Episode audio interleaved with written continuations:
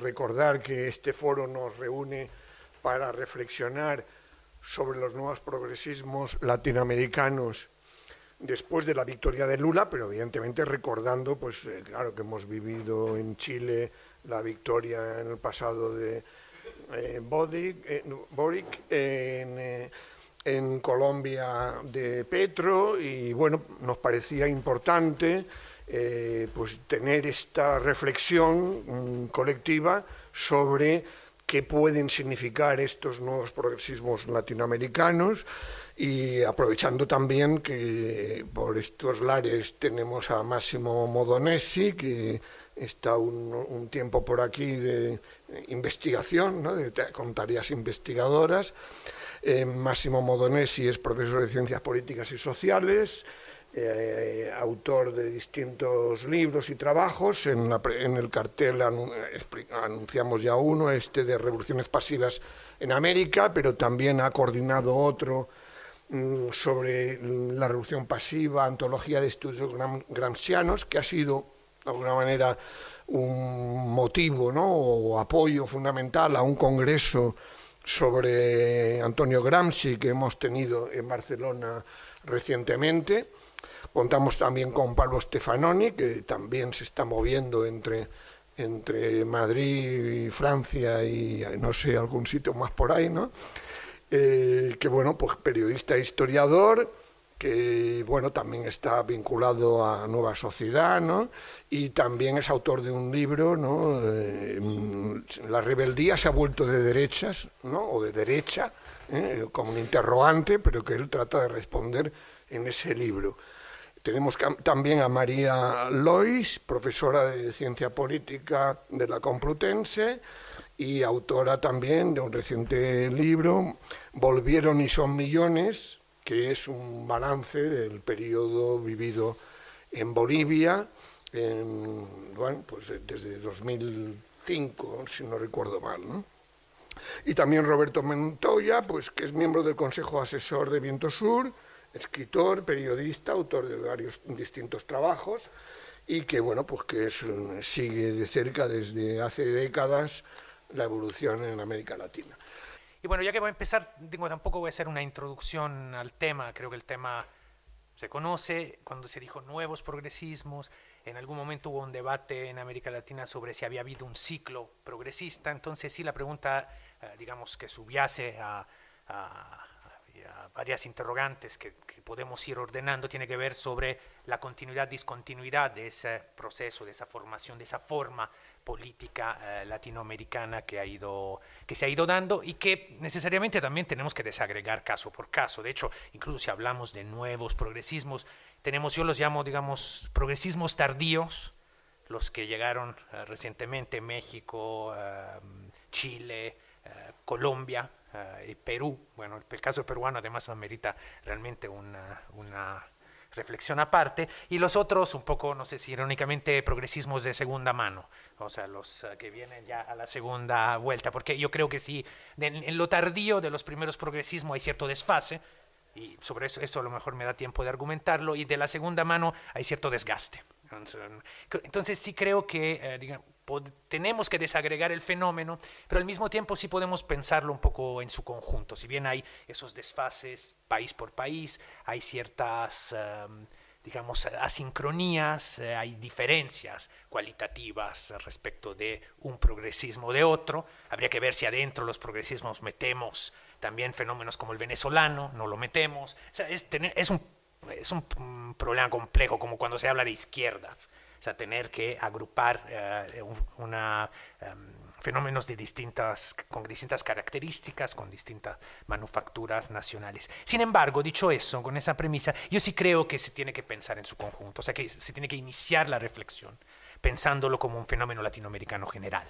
Ya después podemos ir colocando las diferencias, las especificidades, porque creo que el camino al revés a nivel metodológico es un camino que no lleva nunca a terminar de poder pensar América Latina en su conjunto, porque nos perdemos en las, en las diferencias. Entonces yo sí creo que hay que hacer un esfuerzo, aún con las acrobacias y con los riesgos inherentes a la acrobacia que, que requiere hablar de América Latina. Entonces voy a referirme primero a los progresismos latinoamericanos en su conjunto y después eventualmente, si me da el tiempo, que es limitado, algunas anotaciones a partir de esa distinción fundamental que diría de progresismos tardíos y progresismos de segunda mano.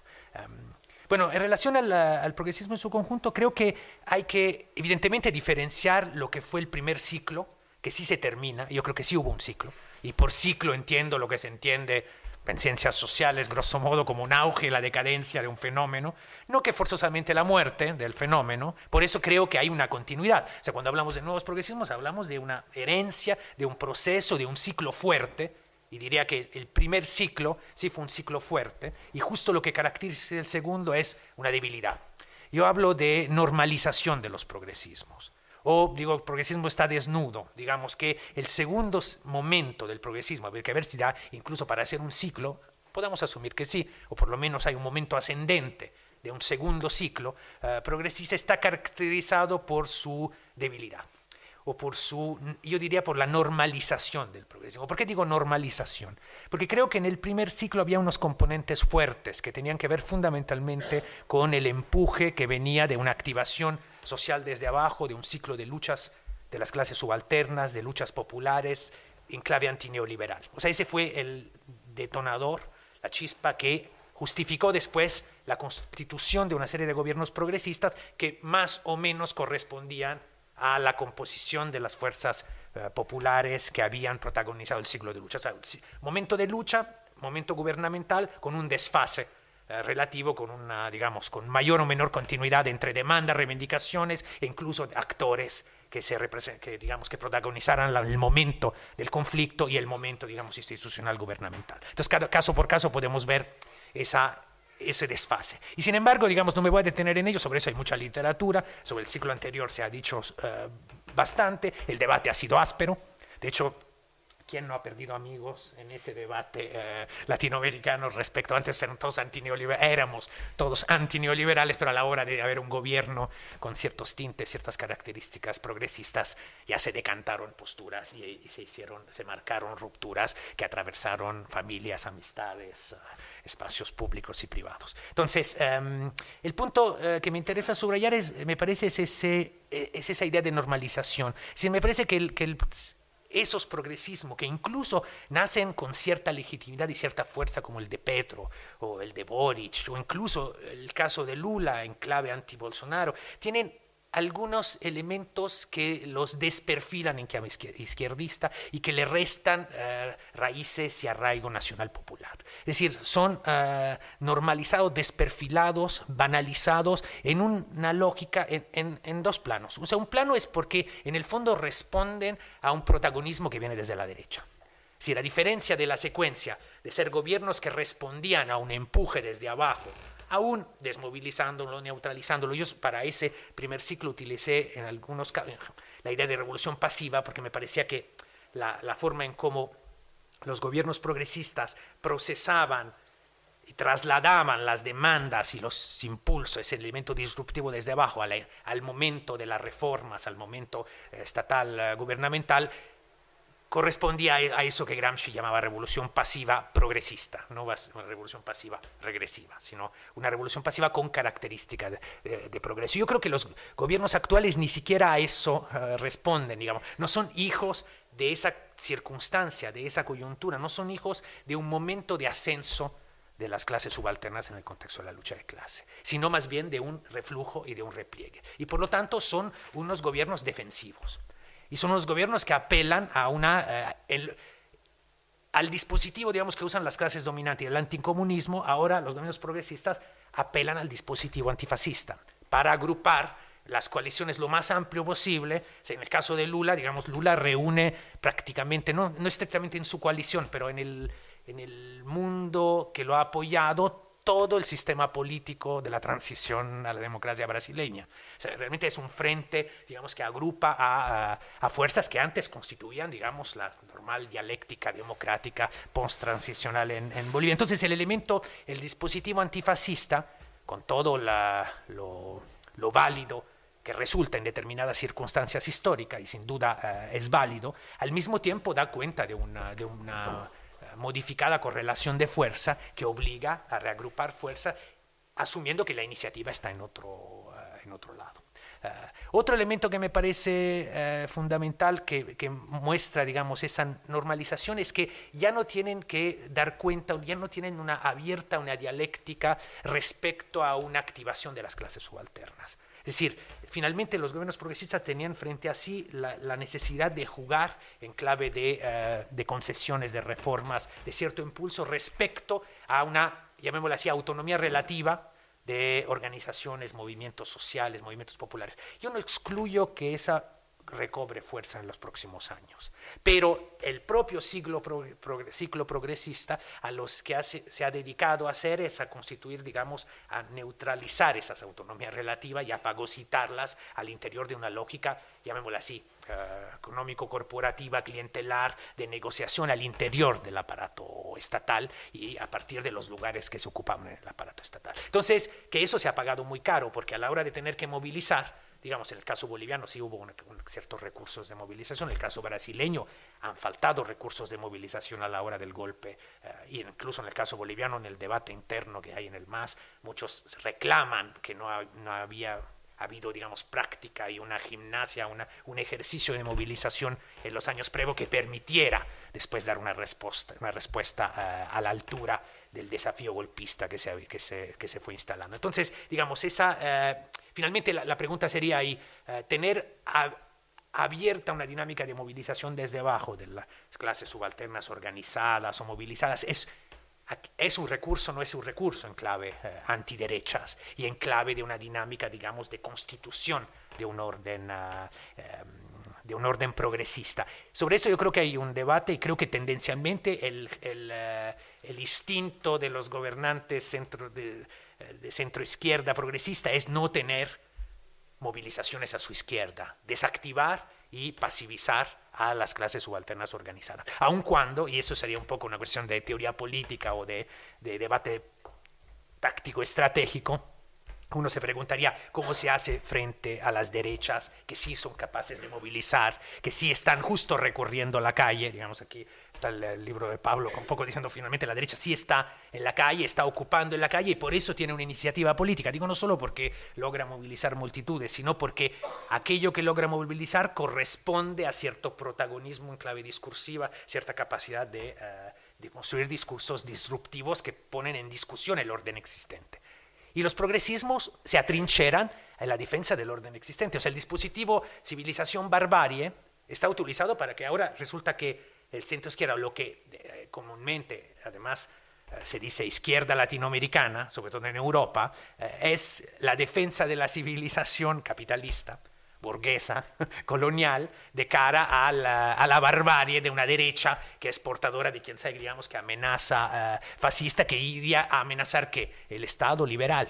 Eh, digamos, no estoy diciendo que no hay que defender las libertades, pero es obvio que es una posición eh, que desperfila cualquier componente de izquierda que anidara al interior de esas organizaciones, movimientos. Entonces creo que esa, cuando digo normalización es como em, decir un poco, no sé si es una socialdemocratización, si pensamos en el ciclo de la socialdemocracia, en la historia del movimiento obrero, o sea, cómo la socialdemocracia termina siendo una fuerza sistémica, termina siendo una fuerza, digamos, de gestión ah, del orden existente. Me parece que el progresismo latinoamericano, que con contradicciones, con, pero finalmente contenía demandas y deseos y proyectos de superación del neoliberalismo, que no quería decir anticapitalista en el sentido estricto, pero con cierta pulsión anticapitalista, termina justo normalizándose porque se banaliza eso, se desperfila eso, a reserva, porque estamos hablando de procesos abiertos, de que no se reactive.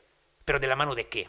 no tanto del atrincheramiento antifascista, sino de un desborde, una vez más. O sea, de la forma rebelión, que no, deja de ser la forma que ha sacudido la historia eh, del tiempo presente latinoamericano. O sea, finalmente, para generar una brecha, un quiebre, una ruptura, finalmente en América Latina no han sido tanto los procesos electorales los que han permitido esa continuidad. Los procesos electorales han institucionalizado nuevas correlaciones de fuerza, pero generar nuevas correlaciones de fuerza pasa, a mi parecer, por una iniciativa, a veces puede ser espontánea, desorganizada, la forma rebelión no hay que idealizarla, eh, todos aquellos que hemos estudiado los fenómenos latinoamericanos sabemos que tiene vicios y virtudes, digamos, como digamos, se podía teorizar desde los tiempos de, Lenin y de Gramsci, o sea, cuando uno habla de espontaneidad, de dirección, o sea, el tema siempre es problemático, o Rosa Luxemburgo, para digamos, decir, los que participaron de esos debates clásicos en relación de cómo se, digamos, se cuadraba el... Uh, se cuadraban los factores y los elementos que permitieran a unas subjetividades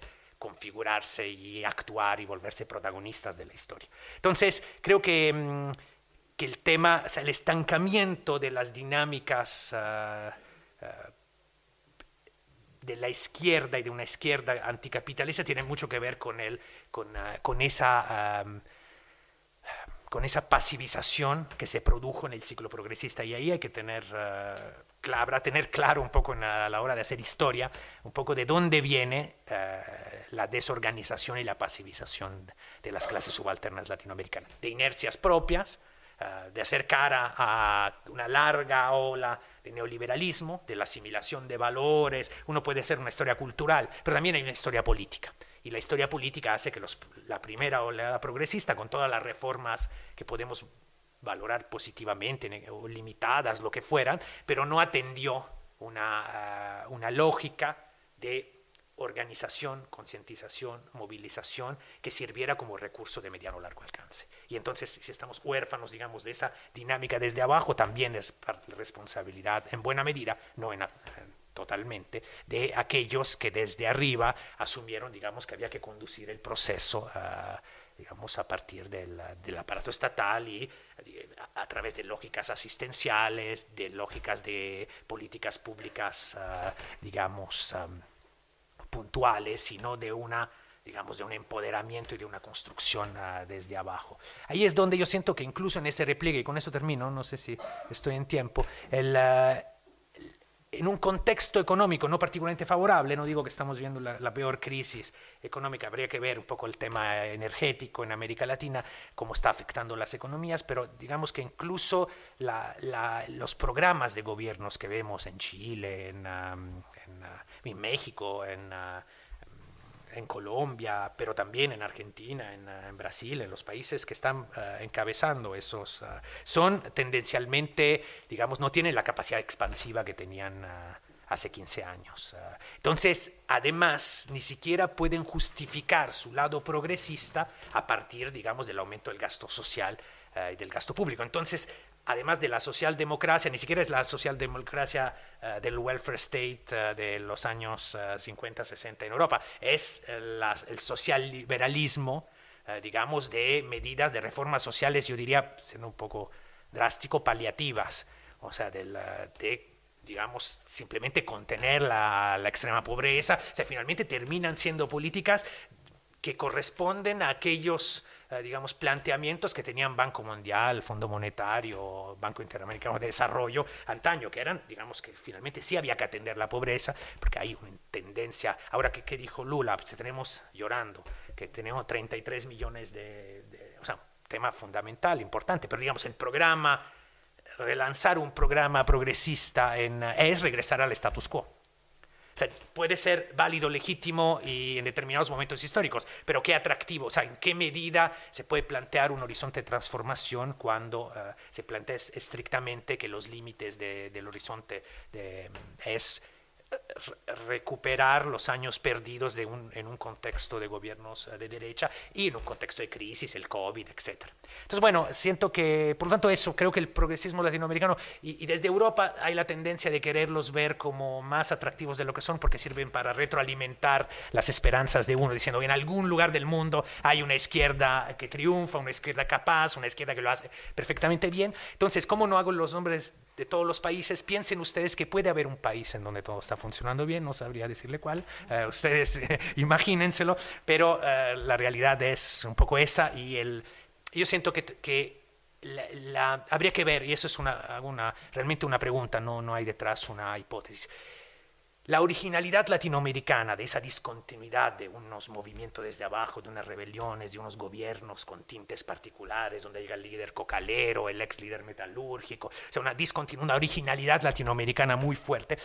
Me pregunto si se puede, si se puede sostener, es decir, si, si esa originalidad justo no, no naufraga ahora en esa normalización de gobierno, o si al contrario puede resurgir, pero va a resurgir desde afuera de los palacios de gobierno. Esa es mi hipótesis. Muchas gracias. Lo cierto es que si uno mira el mapa ahora y le pone un color que puede ser rojo, rosado, lo que sea, según cada uno quiera caracterizar, es verdad que se tiñó eh, bastante la región de nuevo y eso llamó la atención porque se habló mucho del agotamiento del ciclo político. América Latina es un continente además que le gusta usar los términos ciclos y se pensó siempre un poco como ciclos, ¿no? El ciclo de las dictaduras, el ciclo de las transiciones democráticas, el ciclo del neoliberalismo, el ciclo del giro a la izquierda, etcétera, etcétera. Y ahora hay como un cierto desconcierto, venía habiendo un cierto desconcierto porque no había como una tendencia que aglutinara. cuando 2016 fue un poco un año ahí que podía haber sido un punto de inflexión y se empezó a hablar de que iba a venir un ciclo de derecha que no vino. Entonces quedó todo como demasiado heterogéneo, yo creo, para el gusto latinoamericano de, unificar, como, de pensar como ciclos, de pensar demasiado tendencias y quizás no podía no haberlas y de hecho entre el 2016 y ahora hubo mucha heterogeneidad política. Y ahí viene una cuestión que es interesante, que si hoy miramos hay más países, o por lo menos son más grandes, no sé, en número creo que son más, pero sobre todo son los más grandes los que hicieron el giro. Entonces el país sacó de las cinco principales economías latinoamericanas, son gobernadas por la izquierda, porque si bien la izquierda perdió en Uruguay o Ecuador, pero ganó Colombia, México, entonces claro, si uno mira, el peso es mucho mayor de esos países. Entonces la primera pregunta es esa, si hay un giro a la izquierda, empezó a haber un debate sobre eso, un politólogo llama Andrés Malamud, dijo, en realidad lo que hay es un giro a la oposición, no un giro a la izquierda. Y es verdad, si uno mira, efectivamente la izquierda ganó eh, porque está en la oposición, pero es verdad que si todas las oposiciones son del mismo signo, termina generando un cierto agrupamiento, digamos, que es lo que pasó. En todos lados, podríamos decir, ganó la oposición, pero en todos lados la oposición era, izquierda. Entonces, claro, creo que sí hay que agregarle un elemento a eso. Ahí el tema por ejemplo, y tiene efectos políticos, digamos, aunque sea que ganara la oposición, si toda la oposición es más o menos, y después podemos discutir esto de quiénes metemos en la bolsa o no. Y hay efectos políticos, por ejemplo, la Alianza del Pacífico no existe más como existía en términos simbólicos, digamos, era, el, contrapeso de lo que se pensaba como el progresismo, el populismo, lo que fuera que se llamara. La Alianza del Pacífico era como una especie de bloque eh, que propiciaba democracia liberal y economía de mercado, llamamos así, apertura al mundo, TLCs, etcétera, Tratado de Libre Comercio, y eso que era todo lo que era el Pacífico, México, Colombia, Perú, Chile, hoy ya no está más, no existe más como bloque, digo, ¿no? Eh, como bloque político ideológico, sí puede seguir existiendo como bloque comercial. El otro elemento creo que es importante en la región es que las diferentes elecciones establecieron un freno a la extrema derecha. En Perú perdió el Fujimorismo, por poquito, pero perdió. En Chile perdió José Antonio Cast, eh, que amenazó en la primera vuelta con, ganar y después perdió. Eh, y ahora perdió Bolsonaro también por poquito, por bastante más poquito que lo que se creía, digamos, porque fue 50-49. Eh, pero yo creo que eso es un dato importante. La extrema derecha no pudo ganar ganó con Bolsonaro y no se expandió. Por las características de Bolsonaro, yo creo que hicieron que no hubiera una expansión a la región. No hubo no fue atractivo, yo creo, esa figura. Más bien, yo creo que se tendieron a alejar muchas derechas de Bolsonaro. Si hubiera ganado, yo creo que habría cambiado la cosa ahora. Porque habría mostrado que finalmente podía ganar una elección. Pero hasta ahora, lo que pasó con Bolsonaro fue al revés. Yo creo que funcionó más como un espantapájaros que como una. Más bien, limitó más de lo que sirvió para expandir. Y entonces vemos que a diferencia de otros continentes, la extrema derecha perdió. Eso no quiere decir que no esté ahí, perdió, como decíamos, por poco. Y sí creo que tiene sentido igual pensar esto de si, y yo creo que relativizaría también lo del giro a la izquierda en un sentido muy así orgánico, porque efectivamente, a diferencia de la primera ola de los 2000, vemos que hay gobiernos alguien habló para Bolivia de un gobierno sin hegemonía, quizás se puede extender a la región, decir, bueno, gobiernos con mucha menos hegemonía, digo, que los que en los primeros, en el primer ciclo. El voto más volátil, Eh, yo creo que las adhesiones, la fidelidad de los electores de estos gobiernos son mucho más débiles. Eh, oposiciones de derecha más radicales que en la primera etapa, que no las había de esa manera. Había oposiciones, pero no, no, no estaban articuladas como hoy a cierto clima global. Y sobre todo, y es muy importante, tensiones internas en las coaliciones de gobierno que son mucho más fuertes, en parte porque los líderes históricos a veces no son los presidentes, en parte porque hay otro contexto, en parte también, y yo creo que no es menor, porque se agotó un poco el discurso de la primera etapa, eh, por distintas razones. Entonces yo creo que ahí es interesante, porque efectivamente yo creo que hay las dos cosas. Gana la izquierda y gana la oposición, o sea, también. Es verdad que hay un rechazo a los gobiernos y eh, a la vez eso da un clima a la región con lo que decía Máximo de los desfases y los desgastes, ¿no? O sea, es obvio que no es lo mismo Petro, donde nunca eh, había ganado la izquierda en la historia, Chile, donde había ganado, pero era un poco, pero hay, matices para hacer, eh, que en lugares donde lo vuelven, ¿no? Argentina, Bolivia y demás, que hay mucho más desgaste ahí. Entonces, eso es importante. Entonces, yo creo que ahí eh, es interesante para ver un poco los las tonalidades de todo esto. Yo creo que básicamente hay mucha menos entusiasmo ideológico en todo este ciclo. Entonces, y me parece también que la izquierda es bastante eficaz, o todo esto que podemos llamar izquierda, progresismo, para ganar elecciones que para estructurar después eh, proyectos de gobierno exitosos, digamos. Vamos a ver qué pasa con los últimos, digamos.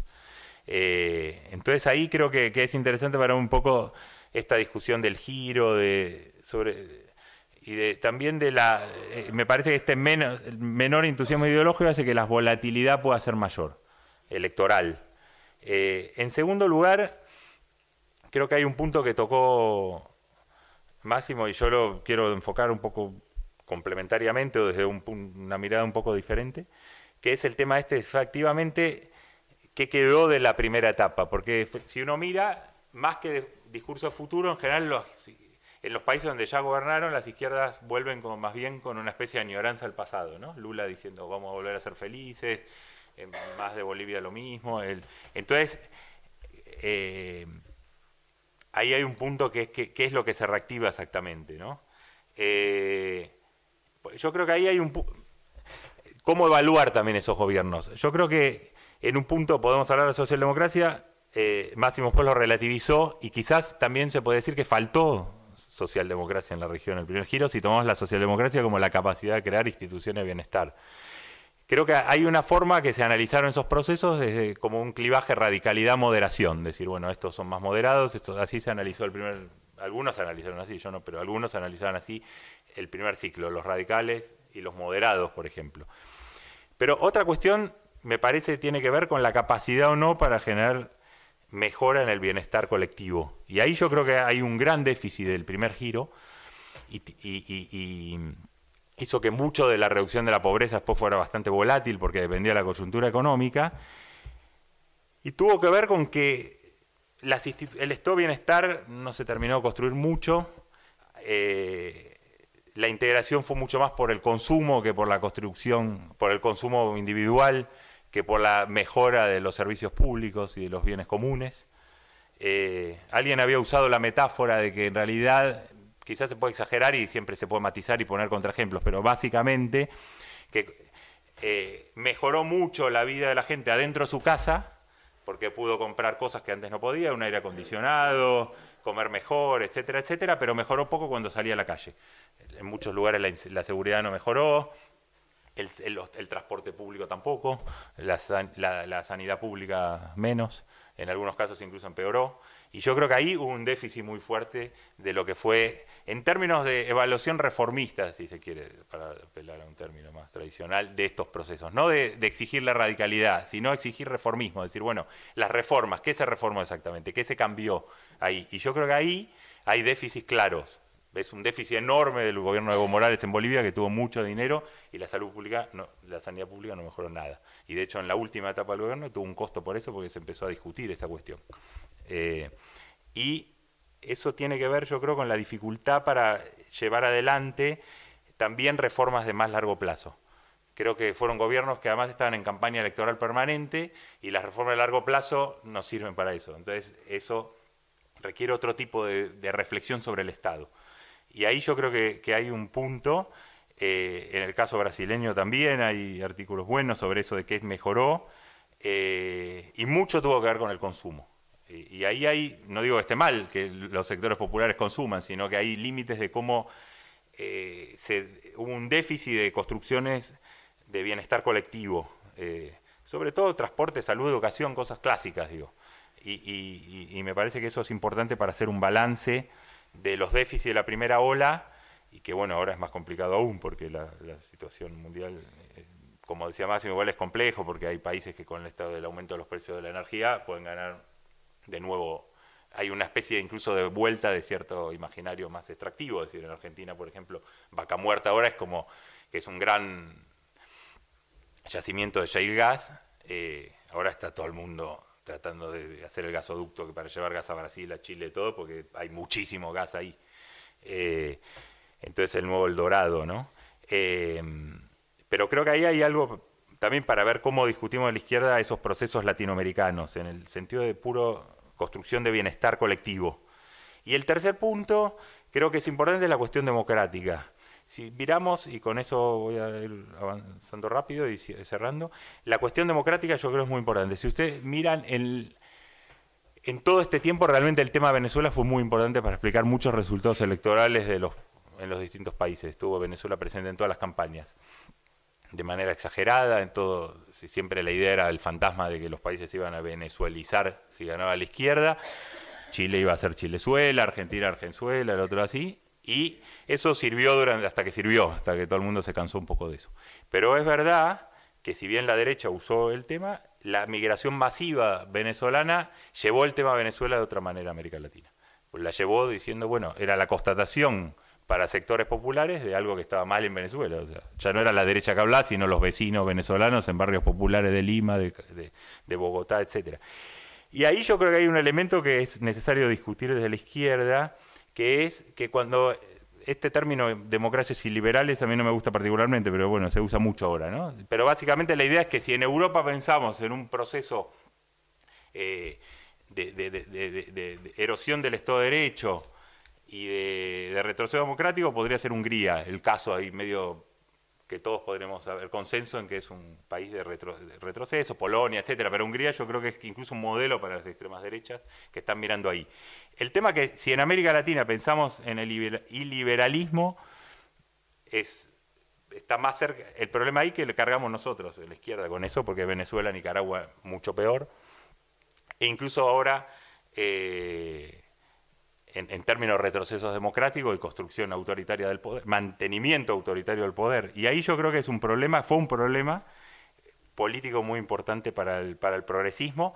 Se revirtió ahora, en estos años del 2016 ahora, yo creo que fue muy importante el tema de Venezuela, se debilitó en parte por el cansancio ya de, bueno, ok, eh, y porque algunos lograron diferenciarse. Y me parece que ahí es un punto importante. Las izquierdas que ganaron en Colombia, en Chile y demás, tuvieron que diferenciarse de Venezuela. Eh, fue casi una condición para poder ganar las elecciones y Boric estableció la idea de que, eh, un discurso sobre derechos humanos que era muy distinto a los del primer giro. Si uno mira la primera ola, efectivamente había posiciones distintas, pero había un, espacio común. Podía estar Lula, Chávez, Evo, eh, eh, Kirchner, Correa, tenían posiciones distintas sobre una serie de cuestiones, pero había un espacio común y se resolvía ahí. Yo creo que hoy ese espacio está quebrado y tenemos a Boris que dice los derechos humanos importan más allá de lo que de la cuestión partidaria, ideológico partidaria y si los viola Piñera hay que denunciarlo y si los viola Maduro también y eso plantea un quiebre, pues así no se hablaba en el primer giro, nadie hablaba así de, de esto. Digo, Lula no decía eso aunque era distinto a Chávez. Entonces yo creo que ahí hay un punto que es cómo pensar la cuestión democrática, porque efectivamente en, Nicaragua se agravó a niveles muy conocidos, seguramente siguieron el, tema, en, Venezuela también, e incluso yo creo que hay un giro iliberal de otras figuras, si ustedes siguen las declaraciones de Evo Morales este tiempo, es un putinismo ya absurdo, o sea, de defensa de Putin incluso no solo geopolíticamente, sino incluso personalmente. El día del cumpleaños de Putin mandó un mensaje diciendo usted que es un compañero en la lucha antiimperialista, etcétera, etcétera, ¿no? Entonces, el caso boliviano yo creo que era un tema intermedio, yo creo que hubo liberalismo ahí y yo creo que parte de lo que fue el golpe se explica por la legitimidad que el no reconocimiento de los resultados del referéndum de la reelección por parte del gobierno de Evo Morales le entregó a la derecha la bandera democrática y después termina el golpe de Estado, pero un golpe de Estado en medio de movilizaciones populares hipermasivas en muchas partes del país. O sea, fue un no reconocerse, quizás se acuerden, en 2016 hubo un referéndum en Bolivia, ganó el no por poco a la posibilidad de reforma de la Constitución y el gobierno intentó otro mecanismo que fue que el Tribunal Constitucional la habilitara. Y eso le dio una bandera muy fuerte en ese momento a la derecha, una bandera democrática. Eh, pero se podía ver en detalles también, ¿no? Digo, un, solo cuento una anécdota, pero cuando fue mm, el Teodoro Obiang, el dictador de Guinea Ecuatorial, eh, además de darle la orden del Cóndor de los Andes, que es la máxima condecoración de Bolivia, Evo hizo el chiste, que no era muy chiste, porque fue antes de lo del referéndum, diciendo, le preguntamos al compañero Obiang, al compañero Teodoro, cómo hace para ser reelegido siempre con más de 90% de los votos. Eso es bastante. En general, cualquiera que se reelige con más del 60 o 70 sabemos cómo son los mecanismos para hacerlo, ¿no? Con 90. Entonces, digo, yo creo que hubo siempre una tensión ahí, solo que en el caso boliviano los momentos había un dinamismo de la sociedad y de que, hacía que, eh, que, no, que fuera distinto a Venezuela y yo creo que fue distinto. Pero sí creo que había hay un germen de pensar la democracia de una manera compleja. O cuando Evo dice, por ejemplo, no somos inquilinos en el palacio. Y en verdad, en un sistema democrático, incluso liberal o socialista, decía, el que tiene el poder tiene que ser un inquilino, en el sentido que lo tiene que dejar cuando toca, ¿no? Si uno no es inquilino, quiere decir que se compró el palacio, ¿no?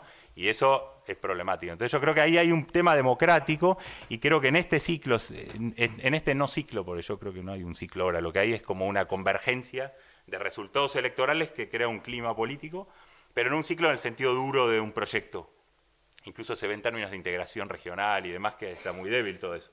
El primer ciclo sí había una voluntad, se avanzó donde se avanzó, pero había la idea de avanzar en la integración regional. Había todo un discurso de las distintas izquierdas que era convergente de algún modo. Yo creo que hoy hay muchos quiebres y un quiebre es el tema democrático. Petro también tiene un discurso distinto y la relación de, este, de la nueva izquierda, la, como llamaste tú, la, última, la, tardía, la tardía, no, no, la, tardía. Con la anterior, yo creo que plantea una eh, otro tipo de discusiones y de tensiones ideológicas, políticas ideológicas, y a la vez, y cierro con esto, creo que la izquierda, esta cantidad de gobiernos de izquierda, este nuevo clima o giro a la izquierda en la región, creo que puede ser positivo de todos modos en buscar una salida a la crisis venezolana en otras condiciones, distinta a la que se, se hubiera planteado cuando se creó el Grupo de Lima y demás después de 2016, con una situación más, por lo menos potencialmente más favorable a la derecha, y se acuerdan que se creó el Grupo de Lima y hubo toda una presión sobre Maduro en una clave más pro-estadounidense, etcétera. Yo creo que ahora hay un nuevo contexto que puede permitir otro tipo de transición, otro tipo de negociación.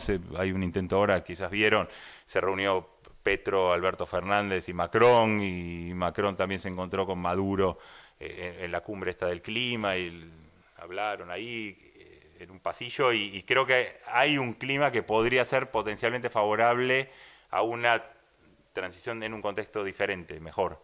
Eh, porque creo que es realmente para la izquierda regional debería contribuir, yo creo, a eso. Y, eh, y en ese sentido, creo que, es un poco paradójico esto. Eh, hay un clima como de cierto pesimismo, porque hay razones para ello. Creo que la, derrota de la constitución del referéndum en Chile fue muy importante para pensar también esto que mencionaba en el punto 2, de que, que si bien hay gobiernos de izquierda, la, la oposición de derecha es más fuerte, ahí es verdad que la constituyente tiene sus responsabilidades, hay muchos artículos sobre eso, pero eh, sobre cierta sobreactuación radical cuando la constitución no era tan radical, pero la gente no se lee toda la constitución, solo ve a los constituyentes que sobreactúan.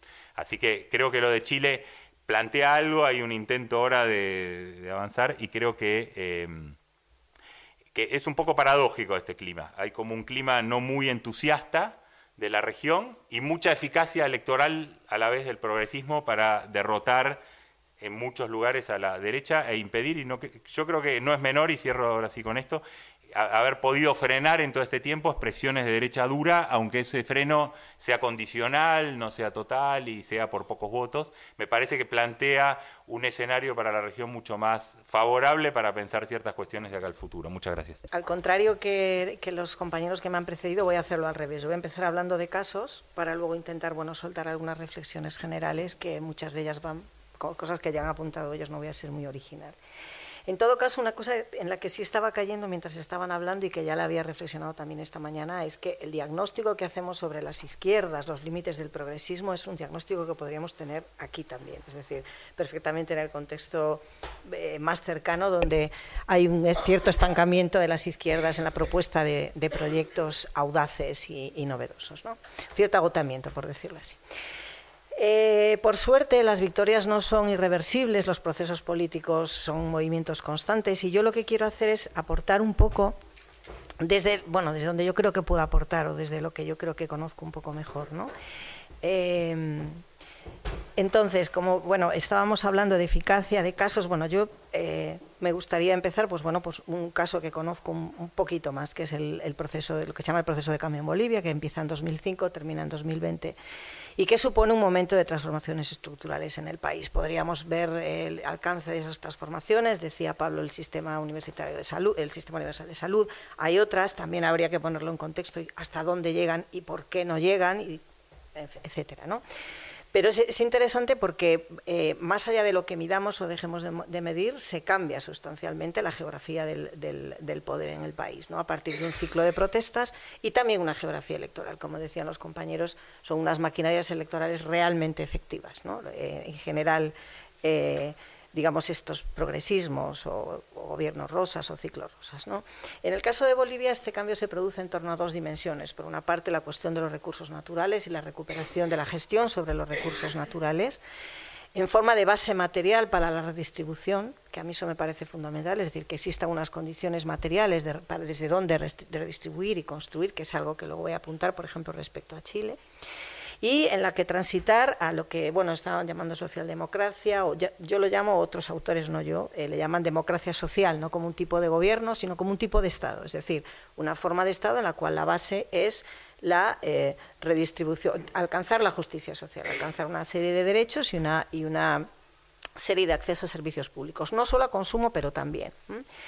Y por otra parte, otro elemento central era, en el caso de Bolivia, lo indígena originario campesino como sujeto central de, este proceso, ¿no? después de los ciclos de protestas, lo que llaman el sujeto histórico, esas expresiones que me hacen tan impopular. Entonces tenemos por una parte el tren, la cuestión del tren, eh, es decir, de los excluidos, en el caso de Bolivia, las organizaciones sociales, las clases subalternas, la masa, llamémoslo como queramos, y luego tenemos un maquinista, que es el que dirige ese tren. La fuerza de ese tren se encauza porque no necesariamente el ciclo de protestas estaba liderado por, por el maquinista, eh, se encauza a través del movimiento al socialismo y digamos que eh, básicamente, eh, bueno, pues a partir de ahí empieza un proceso de cambio. Yo creo que es muy interesante no confundir el tren con el maquinista, que es algo que solemos hacer, y yo la primera. ¿no? Muchas veces no, nos damos cuenta y confundimos lo que, lo que viene de abajo con, con quien dirige esas, esas movilizaciones. En la práctica del proceso en, Bolivia, bueno, pues muestra situaciones donde se cuestionan acuerdos mínimos, se tensionan. Lo que a mí me parece interesante rescatar, en base a lo que han dicho los compañeros que me antecedían, era la conjugación entre Estado y sociedad, ¿no? Esa conjugación tan específica que va más allá de las formas partido, movimiento y sindicato, que fueron centrales en algunos debates de Viento Sur y donde se produce una centralidad, por lo menos durante un tiempo sustancial, de las tramas comunitarias, de las articulaciones colectivas en torno al Estado, algo que tampoco era nuevo en Bolivia, por cierto, la centralidad del Estado en procesos de transformación estructural.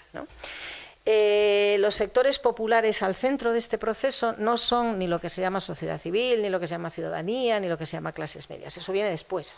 En ese momento, en esa amalgama compleja, lo central es precisamente lo que, lo que, lo que decía antes, subalternos, las organizaciones sociales, es decir, los excluidos sistemáticamente. Entonces, esa parte de sociedad civil, ciudadanía, clases medias, pues eh, se queda un poco más para otros progresismos que había en otro momento, que sí a lo mejor tiraban más de ahí. Pero desde luego no era el caso de Bolivia. Y los derechos sociales se establecen de una manera confrontativa y confrontadora. Es decir, no, no, había momentos en los que no se negociaba, se establecían, y eso genera también eh, pues bueno, una revuelta de una manera determinada, por ejemplo, sin excusar la falta de avances en cuestiones como la educación o cuestiones como, como la salud.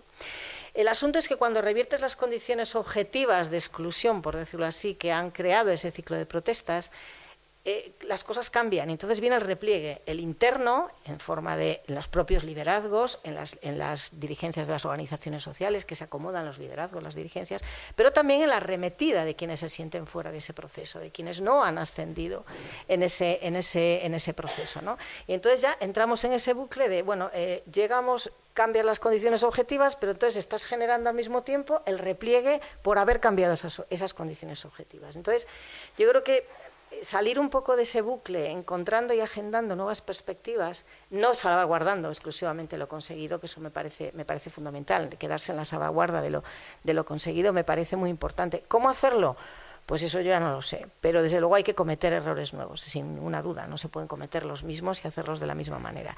Es complicado, es complicado porque yo creo que parte del Estado, del propio aparato estatal, hablando en abstracto, tiende precisamente a eh, bueno, pues fagocitar todo ese tren. El maquinista suele fagocitar el tren, pero yo creo que hay que buscar eh, quizá otras formas creativas desde las cuales, bueno, pues seguir conjugando esas, esas amalgamas, eh, y siguiendo con el caso de Bolivia, que a mí me da para mucho, eh, contra esta trama que se construyó durante 14 años hubo confrontaciones, ya lo decía antes eh, los compañeros. ¿no? En 2008, con la Asamblea Constituyente en Bolivia instalada, hubo un intento muy fuerte de golpe de Estado, en el que, en el que sin embargo, se sale, se aprueba la Constitución y se sigue el proyecto.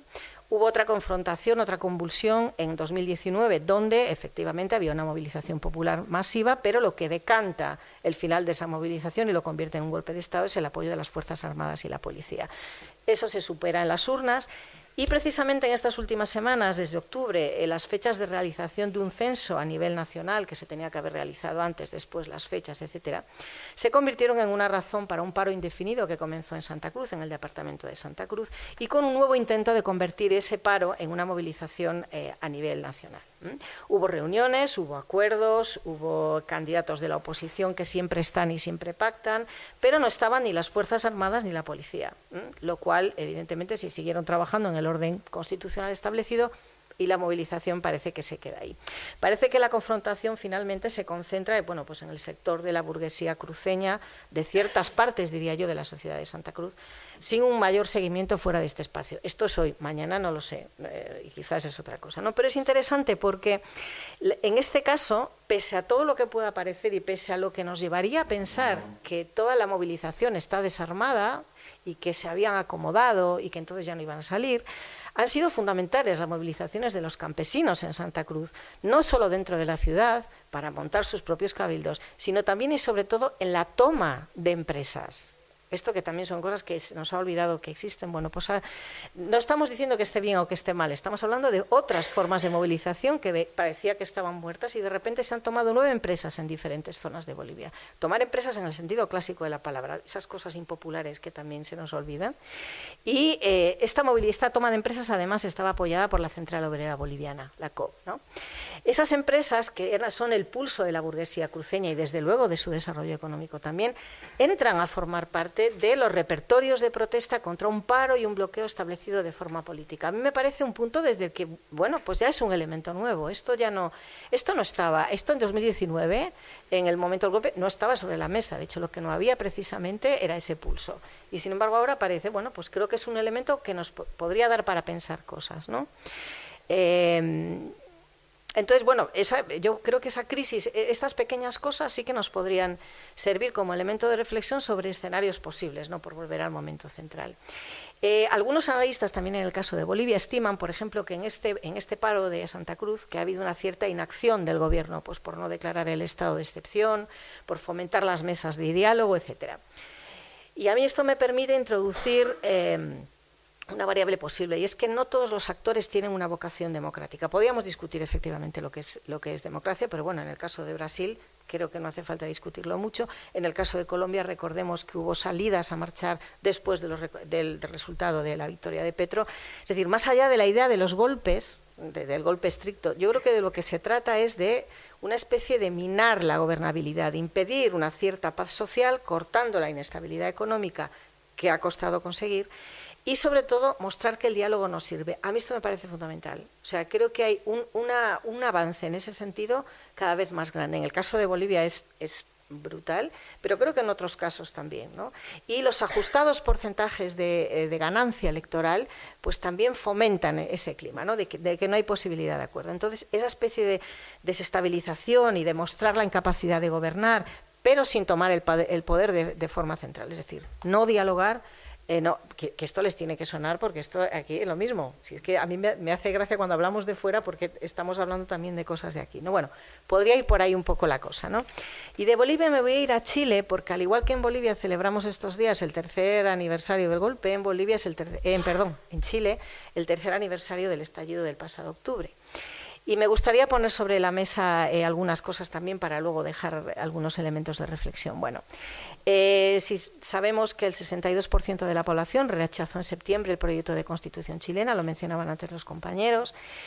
Eh, ha habido varias justificaciones, alguna, lo del votaron mal, en la que no voy a profundizar, obviamente, porque ese es un elemento de reflexión, en fin.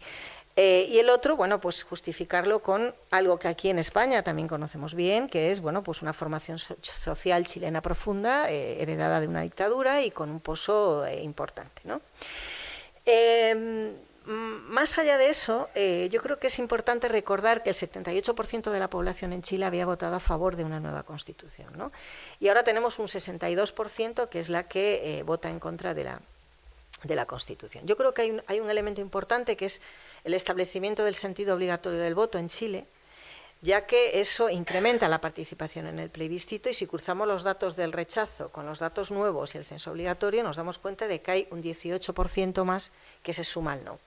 Que no es mucho, pero que no tendría que ser una sorpresa en el momento en el que se abre esa posibilidad de, eh, voto y de, bueno y de, nueva participación a, personas que pues bueno que, a lo mejor no se consideraban parte de ese, de ese estallido social.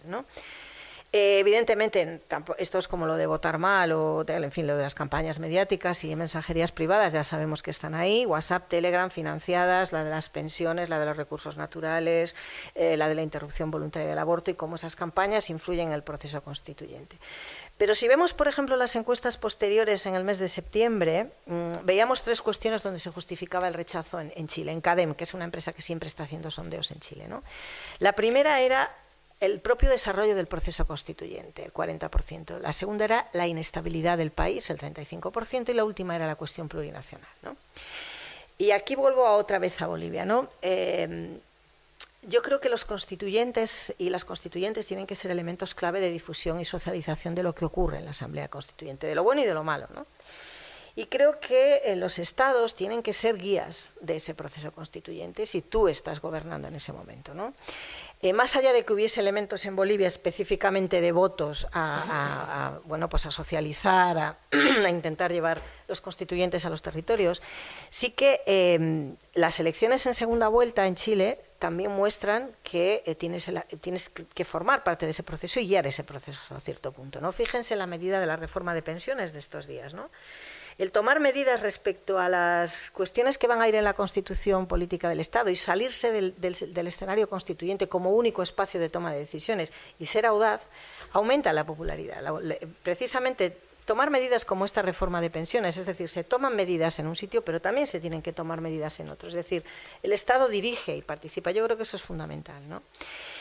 En el caso de la, composición eh, de la Convención Constituyente en Chile, lo de convención también es interesante, no se llama Asamblea Constituyente, sino que se llama Convención Constituyente, es verdad que eh, el retorno a, los lugares, el, constituir la Asamblea Constituyente como, como presencia de, concertación y también de lucha, porque es las dos cosas, evidentemente, pues también es muy particular. La propia convención de la, propia composición, perdón, de la convención en Chile mostraba la presencia de muchos colectivos, pero algunos de ellos sectoriales, articulados frente a, posiciones muy concretas, micro, ¿no?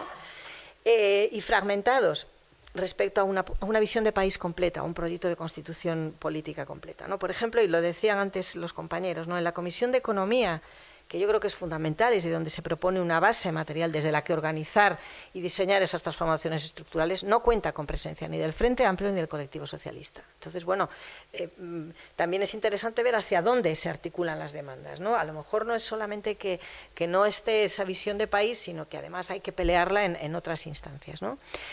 Eh, no es por comparar ni por hacer mejor o peor, pero yo recuerdo en Bolivia había por lo menos, eh, y seguro que Pablo se acuerda también, por lo menos más de 90 eh, proyectos de constitución diferentes, con diferentes visiones de país. La gente te daba proyectos de constitución cuando ibas por la calle. ¿no?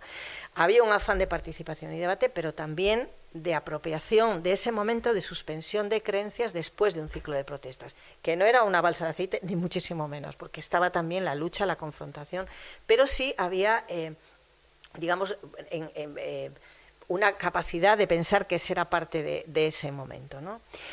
Y en ese sentido el tiempo creo que también es importante. En Bolivia tenemos cinco años de protestas, tres si somos un poco, poco generosos, y tres de constituyente, con sus problemas, que ahora me acercaré más. Pero en el caso de Chile tenemos seis meses de conflictividad social y un año máximo para todo el proceso constituyente. ¿no? ¿Qué es lo que ocurre? Que nos pasamos siete meses organizando la constituyente y cuatro, pum, pum, pum, se acabó el año. El disciplinamiento del estallido que se produce mediante la ley que convoca la convención, eso es común con Bolivia. En Bolivia también se, convoca la constituyente por una ley. Es decir, el disciplinamiento del estallido está claro. Pero eso no tendría que ser determinante y aparecen otros elementos que concurren también en esa temporalidad formal. Por ejemplo, el funcionamiento por los dos tercios. ¿no? Hay experiencias previas que muestran que en espacios de tanta concertación y de tanta confrontación, pues a lo mejor hay que ver otras experiencias o la propia vigencia de la Constitución actual en Chile, si no se aprueba otra, es un incentivo para el no acuerdo y para el veto. Es decir, si, si vamos a mantener la misma, ¿para qué vamos a tener que acordar? Si no tenemos problemas respecto a eso como digo, las constituyentes son contextos de acuerdo, pero también de puestas de escena de las luchas en el país, y eso es, eso es fundamental. Los tres años en Bolivia y en menor medida en Ecuador estuvieron acompañados de enfrentamientos con víctimas dentro y fuera de, las, de la Asamblea Constituyente. Hubo un intento de golpe de Estado, como decía, que se paró en buena medida gracias al apoyo regional del momento, pero era un escenario en crudo, ¿no? Y la victoria popular en lo electoral y en las calles no se manifestaba en la constituyente. La constituyente era un espacio de confrontación de las dos Bolivias, de nuevo. Entonces yo creo eh, que la apertura del tiempo, por ejemplo, una cierta informalización en el disciplinamiento del estallido también es importante. Los tiempos son necesarios para discutir, para probar, para debatir. Y eh, la inestabilidad del país, fíjense a qué se le achaca el fracaso del rechazo, a la inestabilidad del país se supone que eso era precisamente lo que finalizaba con el proceso constituyente. La inestabilidad se supone que era el estallido y, sin embargo, cómo se da la vuelta el propio, el propio argumento. ¿no? Eh, a día de eh, hace una semana, unas semanas que fue precisamente el, tercer aniversario, yo leía unas encuestas que creo que muestran mucho de por dónde van las cosas. A día de hoy, el 42% de, de, los chilenos prefieren cambiar la actual Carta Fundamental y redactar una nueva versus, versus un 46 que es partidario de reformas, manteniendo como base el actual texto, ¿no? el reformismo que hablábamos. Sobre la conformación de una nueva convención constituyente, el 66% de la población prefiere una convención mixta, es decir, por una parte electa y otra parte de expertos elegidos por el Congreso. Y una, solamente un 31% opta por una nueva constitución realmente electa. ¿no? Lo mismo, eh, en la mayoría de la población no ve que ningún área haya mejorado en los últimos tres años. ¿no? Hablan de delincuencia, eh, violencia, pobreza, etc. Pero a mí lo que me parece más interesante es que en octubre de 2019 el 70% de la población consideraba que el uso de la fuerza de los carabineros y las Fuerzas Armadas había sido excesivo. Ahora el 70% lo considera proporcional. Se quiebra la legitimación de las movilizaciones para para conseguir cambios en ese sentido. A mí ese cambio me parece fundamental porque muestra hasta dónde llegan los límites, hasta dónde pueden llegar esas transformaciones. ¿no? Lo cual, bueno, pues es, es, muy interesante porque además es muy poco tiempo para un cambio tan, tan grande, para una vuelta tan grande en las, en las encuestas. ¿no? Y para terminar, y ya voy terminando, eh, bueno, pues quería hacer una referencia a Brasil, claro. Eh, Brasil es ese caso en el que eh, las izquierdas llamarán a Lula poco radical desde el primer día y las derechas la llamarán populista porque dice que quiere dar de comer a todo el mundo. eso va a ser así.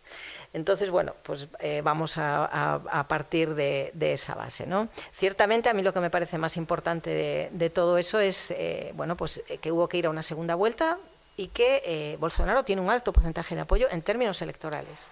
Eh, no es eh, un apoyo conseguido en unas Fuerzas Armadas, con el apoyo, no, es un apoyo electoral y siguiendo las reglas del, del juego democrático. ¿no? Yo creo que aquí, eh, volviendo un poco a lo que decía antes, ¿no? la cuestión es definir, lo que decía antes respecto a Bolivia, definir los enemigos, ¿no? cómo debe ser la democracia y dónde está el foro de conflicto político. Es decir, eh, yo creo que ya la táctica de los militares, las Fuerzas Armadas, la policía, mm, ya mm, puede resultar en algún lugar, pero sin embargo el desgaste efectivo sobre lo que es la democracia, lo que decía Pablo, sobre lo que se considera democracia, creo que ahí es donde está el juego. Y aquí también, ¿eh? Quiero decir, eso no es solo allí, aquí también. Creo que eso es fundamental y en la guerra Rusia-Ucrania es también algo muy importante. ¿no? Entonces, como la democracia también es un proceso inacabado, yo quiero pensar que es algo más que la, de, que la democracia liberal, es decir, que podemos pensar en democracia social, que podemos pensar en otras formas, no más que en una receta. Y en ese caso, el caso de, Brasil, eh, bueno, pues Brasil es un motor a todas luces, es un país muy grande en muchos sentidos y creo que la victoria de Lula es clave para precisamente las audacias posibles que se puedan llevar en la región en conformación en estos foros. Cosas eh, complicadas, pues bueno, decíamos antes la integración regional. Efectivamente, tuvo una integración, hubo una integración regional importante en la primera ola o en el primer ciclo de los progresismos. Eh, que funcionó. Yo creo que funcionaba mucho también por afinidades personales, ¿no? por, bueno, pues por eh, cercanía, amistad o lo que sea. Eh, pero yo creo que también en un momento determinado, pues cada país empieza a mirar más hacia lo que considera fundamental. El caso de Venezuela debilita, pues por ejemplo, la UNASUR y otras instituciones. ¿no? UNASUR estuvo marcado eh, por los posicionamientos de una diplomacia que sobre todo jugaba en el Estado de Derecho y defendía, y luego finalmente, pues bueno, eh, aunque bajó tensiones entre sus miembros, finalmente en 2018 se deshace y ahora hay un intento de volver a rehabilitar la UNASUR con un papel fundamental de, Brasil. ¿no? Em, Está el Grupo de Puebla, que salía, antes lo mencionaba alguien por ahí, el Grupo de Puebla, Colombia, la posición de Colombia, de Colombia con México respecto a la guerra de Ucrania y, y, ofrecer una negociación de paz, la posición de paz total de Petro en la ONU. Bueno, a mí me parecen todos ellos pues eh, capacidades posibles de países de América Latina de tener eh, una, una, presencia autónoma. Y con esto termino. En el caso de Brasil y en el caso de México también, eh, son semiperiferias que yo intento que, creo que en este caso intentan tener una posición autónoma, una posición autónoma respecto a, a otros lugares, no, no, no semiperiferias sumisas, sino autónomas. ¿no? Y que va a ser difícil que la política sujete cuestiones más internas de cada país, pero creo que puede ser un momento interesante para que la región en estas alianzas y en estas tomas de posición distintas al resto se convierta en un autor, eh, un autor autónomo definitivamente. Y bueno, lo voy a dejar ahí porque me he pasado de tiempo. Muchas gracias.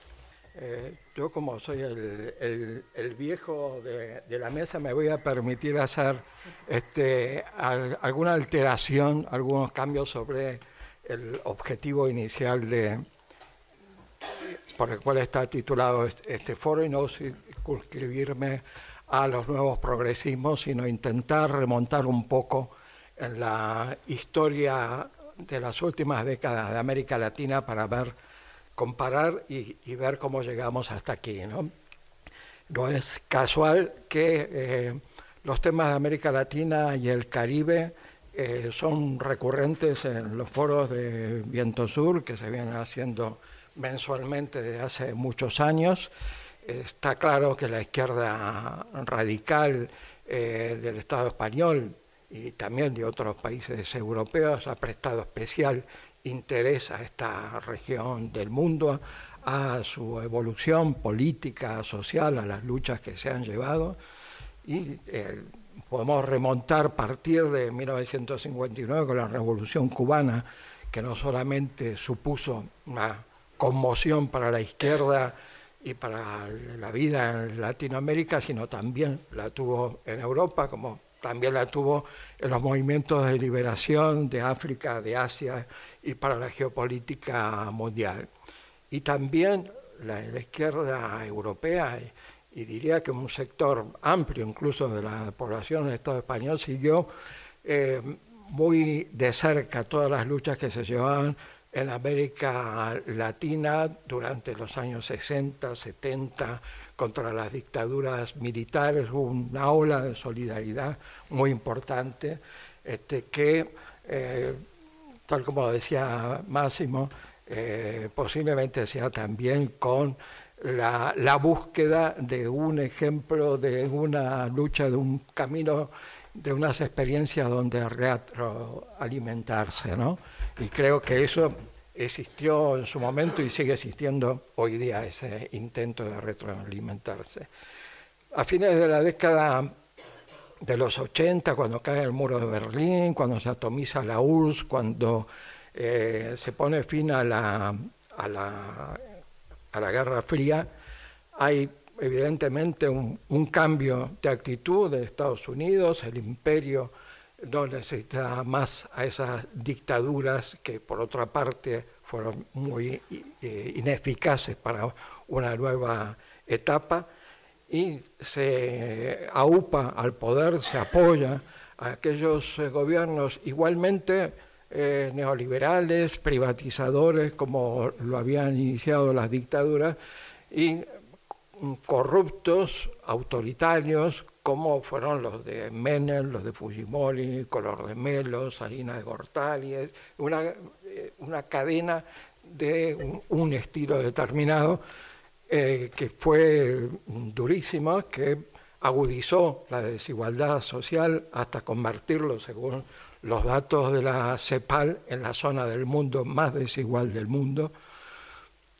Eh, pero al mismo tiempo esos procesos ese capitalismo salvaje incubó una cantidad de luchas, activó los movimientos sociales, el movimiento sin tierra, los eh, cocaleros, los piqueteros, el movimiento indígena y campesino de los zapatistas en México. Comienza un proceso de lucha de resistencia frente a ese neoliberalismo salvaje no casualmente la insurrección zapatista se da el primero de enero de 1994, cuando entra en vigor el Tratado de Libre Comercio de México con Estados Unidos y Canadá. Hay todo un rechazo que em, empieza a, encontrar una forma de canalizarse políticamente de una forma institucional con el triunfo de Hugo Chávez en 1998 en Venezuela, al que seguirían la cadena de procesos eh, diferentes entre sí, pero siguiendo un corte progresista en general, eh, el, de, Evo Morales en Bolivia, Rafael Correa en Ecuador, Néstor Kirchner en la Argentina, Lula en Brasil, pero también con distintas variantes, eh, Celaya en Honduras, Lugo en Paraguay, Pepe Mújica en Uruguay, Nunca antes se había vivido en, toda la región de América Latina y el Caribe una simultaneidad de procesos progresistas como el que se vivió en esa ola.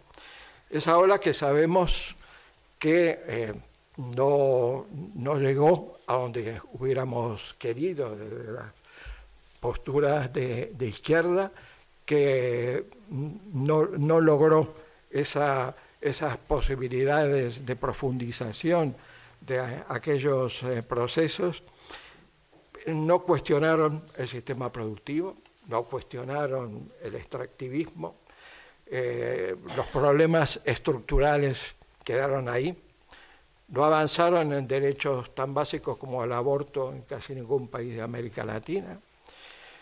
Eh, sin embargo, bueno, se criminalizó también la protesta, la disidencia, se institucionalizó los movimientos sociales, algo que fue provocando un desgaste cada vez más acelerado de esa ola que había concitado tanta expectativa, tanta ilusión y tanta esperanza.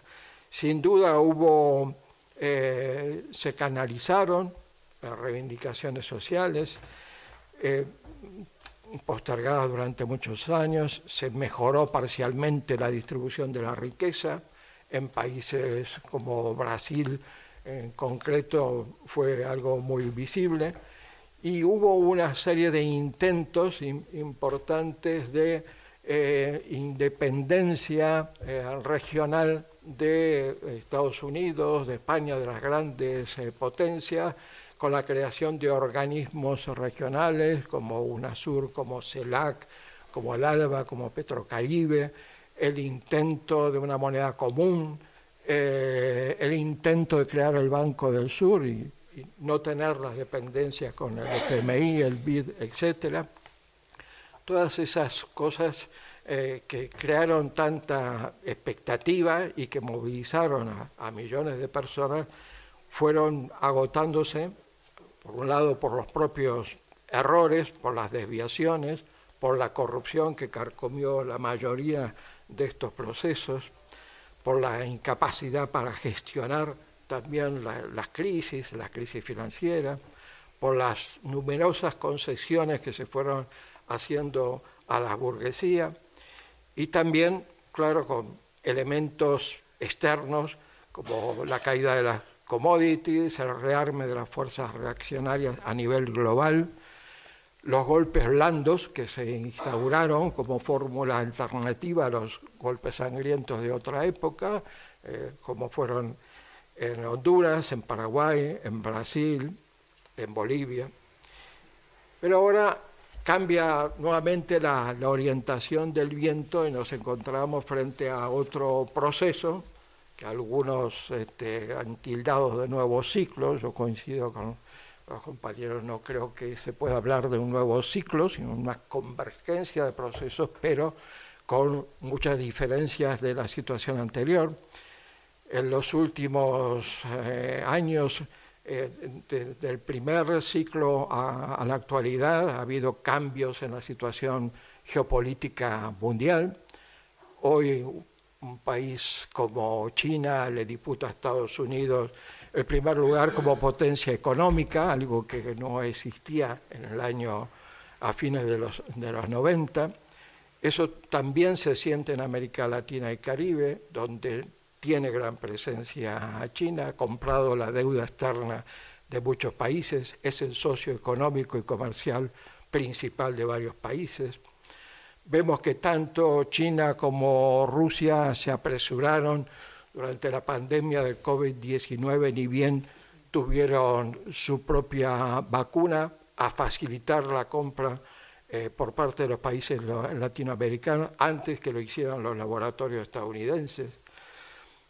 China instala en la Patagonia Argentina una de las más grandes plantas de investigación aeroespacial para avanzar en su carrera espacial, a pesar de las protestas que hizo Estados Unidos y que ha hecho la OTAN.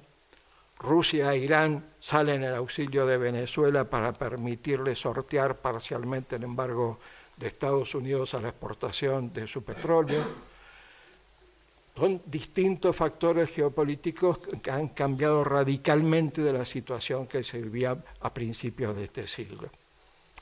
La pandemia del COVID, por otro lado, golpeó, por supuesto, como todo el mundo, golpeó la, las economías latinoamericanas enormemente, agudizó aún más la desigualdad social, pero también ha dejado en evidencia la, la gestión criminal de gobernantes como eh, Jair Bolsonaro, semejante a la gestión que llevó a cabo Trump, y ha mostrado con total crudeza las consecuencias de la privatización de lo público. Aún así, como vemos y como se ha eh, mencionado aquí, eh, al igual que Trump, Bolsonaro y lo que él representa, eh, mantiene una gran fuerza. Supone un peligro mucho mayor para el nuevo gobierno de Lula que el que tuvo al llegar por primera vez al poder. Bolsonaro, la derecha más reaccionaria brasileña, tiene una fuerza parlamentaria poderosa, controla la mayor parte de las gobernaciones, miles de puestos institucionales, tiene el apoyo de la mayoría de las Fuerzas Armadas, a la que no solo le ha dado gran protagonismo y más de 6.000 cargos institucionales, sino también gran poder en la economía y hasta en la educación, con la creación de más de 200 escuelas primarias cívico-militares, un invento de Bolsonaro. Todos estos poderes, junto con las iglesias evangelistas, un poder nada subestimable, suponen una amenaza fortísima que va a entorpecer enormemente cualquier reforma social, laboral y política que intente Lula. Un Lula que a pesar de las promesas que hace ahora, que va a continuar lo que dejó inconcluso, sus promesas por frenar la destrucción de la Amazonía, de, frenar la desindustrialización eh, del país, sabe también que ha establecido alianzas con poderosos sectores financieros y de la banca, como los que representa su propio vicepresidente. Y que muchos de los que hoy lo apoyan eran enemigos suyos antes, eh, que está aliado con sectores del centro derecha que intentarán en todo momento limitar sus proyectos.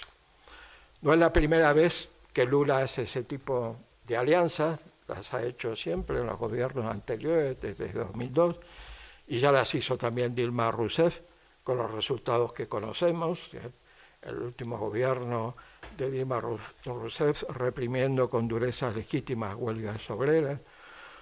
Pero aún así, los márgenes de, maniobra son aún hoy día mucho más limitados que antes. La derecha brasileña de hoy, como en otros países latinoamericanos, eh, tiene muchísimo más poder. Eh, es más intolerante, la ultraderecha se ha afianzado enormemente durante todos estos años. Por el lado positivo o menos malo, podríamos decir que a diferencia de la ola de gobiernos progresistas de principios de siglo, en esta ocasión Estados Unidos se ha puesto en el lado menos malo en los procesos electorales, viendo eh, en, que en Brasil llegaba un enemigo de Bolsonaro al poder, y Bolsonaro era una figura eh, prohibida para un gobierno demócrata, era el gran aliado de Trump, el gran aliado de, Putin. Pero sin duda quien apoyará a Estados Unidos no será al gobierno de Lula como tal, sino a los intereses que defienden sus aliados de, con los cuales comparte el poder. Y Lula solo tiene una salida para impulsar, para poder impulsar una política progresista y por su propia supervivencia necesita alimentar y mantener la, movilización y la presión de los sectores progresistas que lo han apoyado y llevado al poder, buscar su unidad, no criminalizar la protesta social, sino apoyarse en ella, a diferencia de lo que hizo en los gobiernos anteriores. Aunque con todas las limitaciones que comentamos sobre Lula, Brasil podría recuperar un papel importante en los BRICS, en la batalla contra el cambio climático y otros foros internacionales, donde el país perdió buena parte de su protagonismo durante el gobierno de un negacionista como Bolsonaro. Y el hecho de que Estados Unidos, por simple pragmatismo, tampoco entorpeciera abiertamente la llegada de Petro al poder en Colombia, también es un elemento a favor, sin duda, para que el nuevo gobierno, que debe moverse en aguas totalmente pantanosas y peligrosas, eh, aproveche el derrumbe del uribismo, la división de la derecha y eh, el descrédito nacional e internacional que ha tenido el último gobierno de Iván Duque. Pero Petro, por un lado, no tiene las mismas ataduras políticas, por lo menos no de la importancia de las que tiene Lula a la hora de gobernar, pero Colombia es un país que ha estado azotado como ningún otro en América Latina por una guerra interna que ha provocado cientos de miles de muertos y millones de desplazados un país asolado por el narcotráfico y con unas poderosas fuerzas armadas corruptas y con generaciones y generaciones de militares formados en la represión de su propio pueblo. En ese marco, sin duda, la tarea de Petro y Márquez para acabar con la violencia, para avanzar en una reforma agraria, para recuperar derechos sociales será sin duda durísima. Tampoco lo tiene nada fácil Boric, era el primer país donde desembarcaron los Chicago Boys y donde se vivió tantos años bajo la sombra de la dictadura de Pinochet, sombra un presente en la judicatura, en las Fuerzas Armadas, en la gran empresa que se benefició de ella. ¿Cómo se logrará recuperar ese espíritu de las revueltas de 2019 y 2020 y cómo se corregirán ahora los errores cometidos durante la Convención Constituyente que llevaron a la derrota en la votación del borrador de la Constitución y cómo se logrará encarar conflictos con los pueblos originarios como el conflicto mapuche, cuyas raíces vienen de muy lejos y cuya resolución es compleja y afecta a muchos intereses. Hasta ahora Boric no ha demostrado un cambio claro frente a este problema y ha tardado más de ocho meses en acercarse siquiera a la zona y hablar con los protagonistas. Y aparte de estos tres países que mencionamos, Brasil, Colombia, Chile, cabría hablar, claro, de Bolivia, donde se ha logrado revertir en las urnas el golpe de Estado que acabó con el gobierno de Morales en 2019 y posibilitó que Arce del mismo partido obtuviera en 2020 el 55% de los votos. A pesar de que Bolivia ha logrado poner en pie un Estado plurinacional y Arce ha conseguido que la inflación de Bolivia sea la más baja de toda la región, enfrenta una fuerte movilización popular, como comentaba antes María, y que intenta auparse en ella la oposición, la, burguesía cruceña. Y también existen esas diferencias internas en el MAS que enfrentan tanto Arce con, con el propio Morales. Como decía antes Pablo, también en este ciclo se ven muchos más conflictos en las propias coaliciones de gobierno. Las críticas abiertas hechas por, por Boric a Venezuela, Nicaragua y Cuba anticipan también que no será tampoco fácil recuperar la vida que llegaron a tener en la primera década de este siglo las eh, relaciones regionales entre aquellos gobiernos progresistas y la importancia de los organismos que se llegaron a poner en pie por fuera de la OA, de la OEA y de Estados Unidos, los que mencioné antes, el ALBA, CELAC, UNASUR y todos esos proyectos. Por todo ello, según mi punto de vista, eh, hoy es mucho más difícil ser optimista que en la primera década de este siglo sobre el futuro que depara a la mayoría sociales de los países latinoamericanos. No creo que haya habido una una reflexión profunda de las causas que impidieron que aquella primera ola de gobiernos progresistas se profundizara, que se enfrentara seriamente al drama común de todos de la deuda soberana que ata a los países latinoamericanos desde hace 200 años. Ni creo que hoy día haya sectores, movimientos sociales más poderosos que los de aquel momento para presionar e influir sobre los nuevos gobiernos, aunque creo que hay que intentarlo, claro. Y en una época de reflujo no es nada fácil. Creo además que el enemigo interno, esa burguesía tan reaccionaria, intolerante y autoritaria, es aún más fuerte hoy que la que existía antes. Ha aprovechado la profunda crisis del centro derecha se presenta como rupturista frente a los partidos tradicionales, incluso arrebata la bandera antisistema a la izquierda, lo que le ha dado buenos resultados y ha desorientado muchas veces también a la izquierda. Una vez más, el apoyo, el voto de los trabajadores, de los movimientos sociales en los procesos electorales, el voto de las mayorías sociales, de las clases subalternas, termina siendo decidido sin verdadero entusiasmo por el mal menor, por impedir que la derecha y ultraderecha gobiernen. Se presenta como un frente antifascista. Hola, buenas tardes. Soy Juan Carlos Fernández de la Universidad Complutense. No, simplemente quería plantear, no conozco en profundidad el tema del planteamiento de la izquierda dentro de América Latina, pero sí me gustaría plantearos o preguntaros vuestra opinión. Yo, desde fuera, se ven dos cosas eh, diferentes, dos problemas grandes de la, de, la, de la izquierda actualmente, por lo menos en Europa, o al menos yo lo percibo así. Uno de carácter ideológico, o digamos de carácter de discurso, y un segundo problema de carácter de gestión.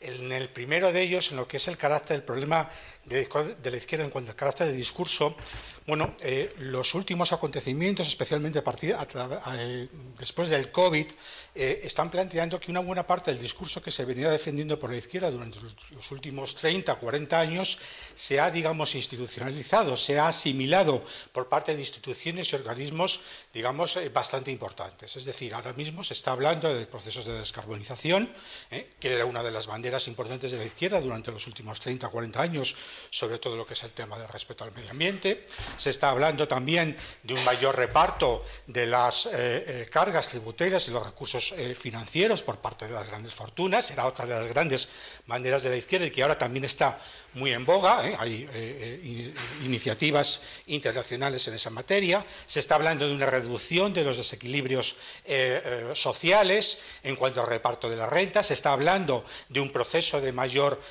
fiscalización en cuanto a los temas de corrupción, etcétera, etcétera. Es decir, todas esas ideas, todos esos elementos que, como eh, todos vosotros sabéis, han sido bandera de la izquierda durante los últimos 40 años, de alguna manera están entrando dentro de lo que es el mecanismo institucional. De tal manera que, bueno, pues eh, incluso se están incluso hasta eh, difuminando dentro de lo que podía ser un discurso que realmente correspondía a la propia izquierda. Yo me gustaría preguntaros, primero, si eso lo percibís así, y si es así, qué ocurre si en América Latina también se está produciendo este proceso o cómo, cómo se materializa. Luego hay otro problema que también me preocupa y, voy, a ser, muy breve, es el problema del de el, proceso de la izquierda como modelo de gestión. ¿eh? Voy a utilizar una frase que seguro que todos la conocéis, que es, eh, una cosa es, eh, es, difícil tomar los cielos, eh, pero es una auténtica tortura poder gestionarlos. Es decir, está muy bien conquistar el, Pero claro, la gestión es mucho más compleja. Es decir, hasta qué punto en América Latina, no lo sé, en Europa desde luego sí parece que ha pasado, muchos partidos que han ido prometiendo determinadas cosas desde los postulados de la izquierda, cuando han llegado al poder, han sido incapaces de poder cumplirlos si no se incrementan, si no se reducen las desigualdades, si no se incrementan los salarios mínimos de las personas más desfavorecidas, si no se disminuyen las desigualdades sociales, que eso está ocurriendo dentro de Europa, y creo que en América Latina también he oído por aquí alguno de vosotros que, ha estado comentando ese tipo de cosas, pues claro, es muy bonito decir determinados o plantear determinados planteamientos, pero luego, claro, tienes que tener una gestión que sea acorde con esos planteamientos. No, no, quiero robar más tiempo, simplemente saber vuestra opinión sobre estas cosas. Gracias. Os, preguntaría, ¿por qué no se han mencionado dos personajes? Quizás yo por los años que tengo los tenga siempre o los tendré siempre en la cabeza, que son Ernesto Che Guevara y Fidel Castro. Tuve la suerte, yo tenía la, la pena de no ir a Cuba eh, viviendo Fidel Castro, quería ir y ver aquello que era, pero no quería ir de turista, ya sabía cómo se trataba al turista. Y tuve la suerte de ir con un pequeño equipo de la Unión Europea para gestionar o decir cómo había que gastar la primera ayuda que la Unión Europea daba a Cuba y que el comandante curiosamente dijo residuos Ciudad de La Habana, porque estaban ya en la crisis profunda económica en la que no había ni, ni combustible para, que los camiones que recogían la basura circularan y se había creado toda una crisis incluso de salud muy grande.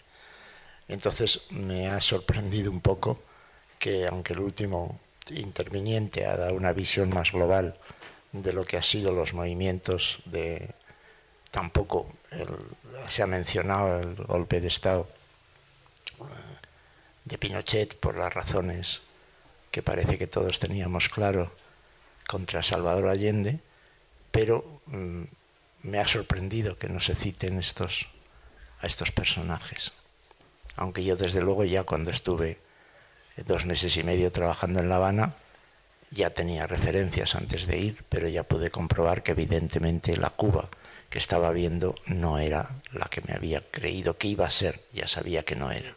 Por ejemplo, en el caso de México, el tema de la dificultad de la gestión eh, sin duda es real, pero al mismo tiempo yo creo que entra en tensión con esa idea que, por ejemplo, en México, que es un neoliberalismo, o sea, un um, progresismo tardío y por lo tanto pretende, digamos, mantener alto el nivel del discurso uh, ideológico, porque ya no, o sea, necesariamente tiene que retroalimentarse de, una serie de demandas acumuladas, aun cuando hayan sido desfasadas en el ciclo y haya habido, digamos, uh, una acumulación de demanda y al mismo tiempo una dificultad para, uh, para colocarlas en el escenario desde abajo con fuerza, etcétera. El problema es que se habla de transformación. En México el gobierno asume que está haciendo la cuarta transformación. La cuarta transformación implica estar al nivel de la, de la Revolución Mexicana, de la, de la, independencia, de la reforma. Y al mismo tiempo, efectivamente, digamos, no, uh, no solo se entrampa en la gestión, realmente su horizonte de transformación es muy limitado en términos programáticos. Sea, digamos, hay como algo pragmático, o sea, incluso cierta inteligencia política. López Obrador no prometió, uh, simplemente, no prometió grandes uh, transformaciones. Uh, usó algunas palabras claves, pero a nivel de programa de gobierno no dijo voy a nacionalizar, voy a cambiar radicalmente la, la, composición social. Entonces, su idea, de, el problema es que hay un desfase entre un discurso altisonante y unas prácticas de un reformismo de, alcance limitado. Entonces, cuando le dicen, ¿estás cumpliendo tu programa? Sí. Él te puede decir, yo prometí 100 cosas, llevo 80, me faltan 20, las voy a, terminar de aquí al final del sexenio. O sea, en México son sexenios y sí se terminan generalmente de forma, uh, digamos, uh, exacta. Entonces, uh, el punto es que empieza a haber un des, en ese sentido un desfase entre un discurso que necesita retroalimentar uh, una campaña electoral, pero un reformismo muy acotado. Uh, uh, porque ideológicamente no da para más incluso esa, ese, ese, gobierno y esa perspectiva. Otra cosa que quería agregar, y eso sí tiene que ver con, con algo que dije solo de pasada, porque de lo que no hemos hablado, me parece, es, salvo Roberto lo colocó al final un poco, es, bueno, pero si el centro es el progresismo, centro izquierda, el, esa forma, ese populismo de izquierda en algunos casos, después habrá que ver cómo lo nombramos, tiene sus, esos límites. Uh, ¿Cuáles son, y hay unas derechas agresivas y fuertes, cuáles son los márgenes? ¿Existe una izquierda a la izquierda de esos gobiernos? ¿Cuáles son los, los márgenes de maniobra? Yo creo que ese va para otro foro, pero habría que hacer un foro, porque es un problema delicado. Delicado porque efectivamente yo creo que los progresismos debilitaron a los movimientos populares y a las izquierdas y entonces y ocuparon ese espacio. Y hay muchas digamos, izquierdas y movimientos populares que están adentro del progresismo y hay que ver qué papeles cumplen. Esa es una temática muy muy importante yo creo porque de ahí porque tenemos dos o sea no digo dos caminos pero hay dos fuerzas que pueden digamos, uh, desconfigurar ese orden entre una coalición de derecha que tiene un discurso anticomunista en ausencia de una amenaza comunista, habría que ponérsela a la amenaza comunista para que tuviera más sentido eso, digo, es, eh, y una, un, un, un, progresismo, un centro izquierda que habla de una, un discurso antifascista. O sea, es un esquema, es un, son papeles y lugares, pero el punto es que cómo se desconfigura eso. Uh, la derecha ha logrado desconfigurar la hegemonía progresista, la paz progresista. Ahora en América Latina en los últimos años ha habido rebeliones, ahora no casualmente en Chile, para que hubiese un cambio de gobierno tuvo que haber una rebelión. En Colombia, para que hubiese un cambio de gobierno, tuvo que haber una rebelión.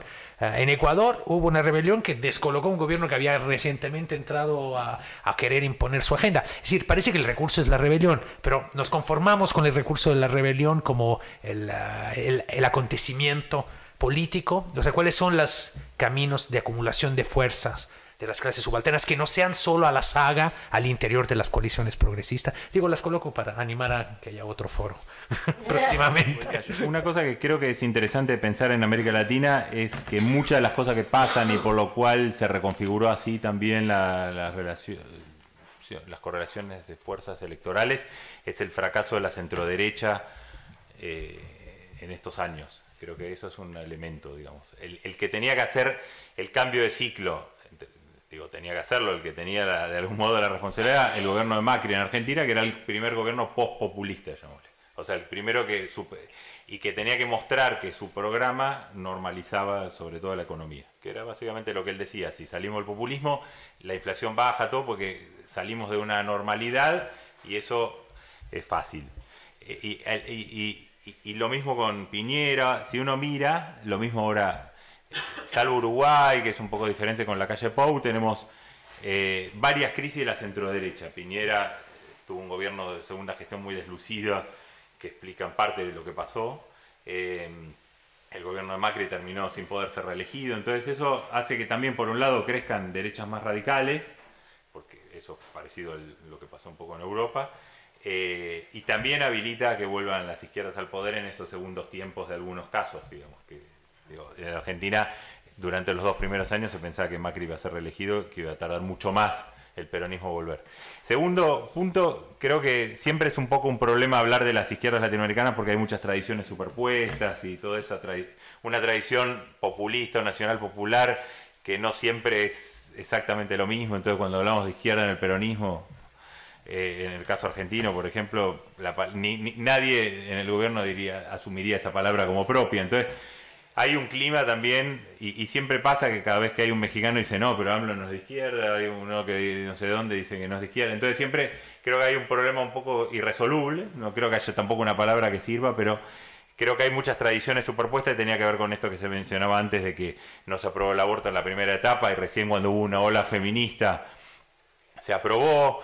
A veces hay discursos eh, un poco exagerados diciendo bueno, la derecha, antiderechos, etcétera, etcétera, pero ahora Lula dijo que él está en contra del aborto y si bien va a abrir el debate, él no está de acuerdo. Entonces digo, es complejo todo el tema cultural de lo que es la izquierda latinoamericana. Esto que mencionaba antes, toda esa simpatía con Putin, yo creo que ahí hay muchas capas de cosas, de sensibilidades que vienen de varios lugares y que hay también tensiones. Eh, sobre la gestión yo creo que es un tema y ahí diría dos cosas muy rápido.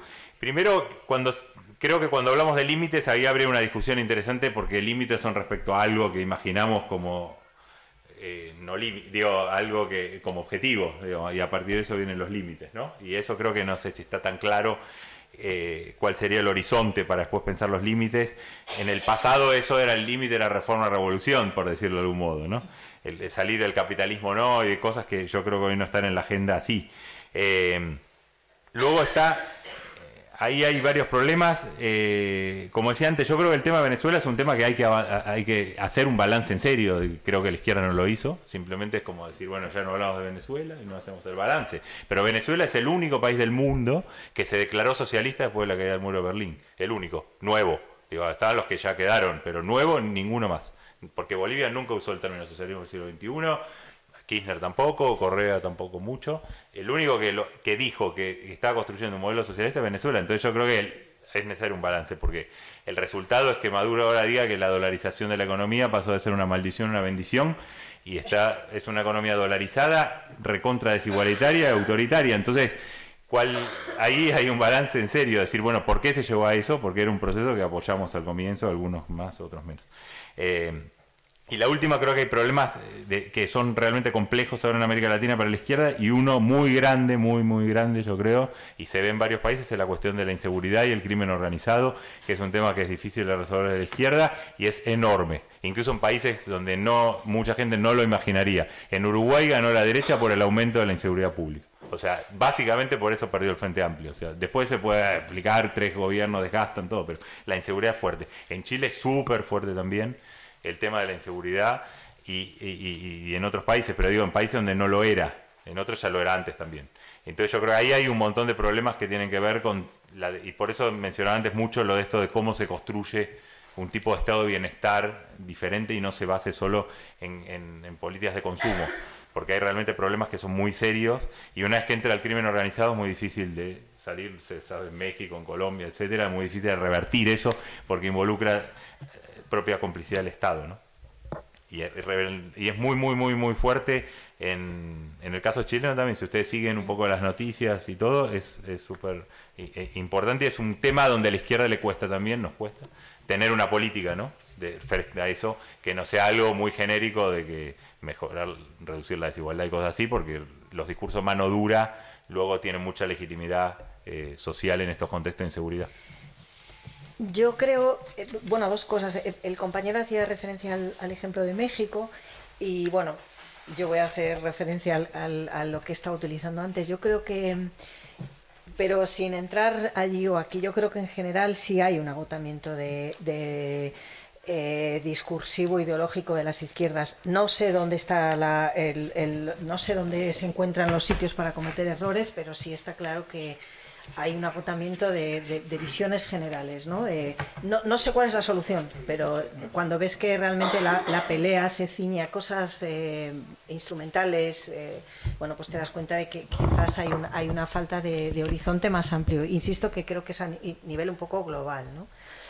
Eh, y creo que eso lo demuestra también, o sea, no, no, solamente lo que haya ocurrido, sino también los resultados electorales por parte de, alternativas que a lo mejor quizá desde una cierta superioridad moral la gente no se imagina que va a tener ese resultado y luego está ahí.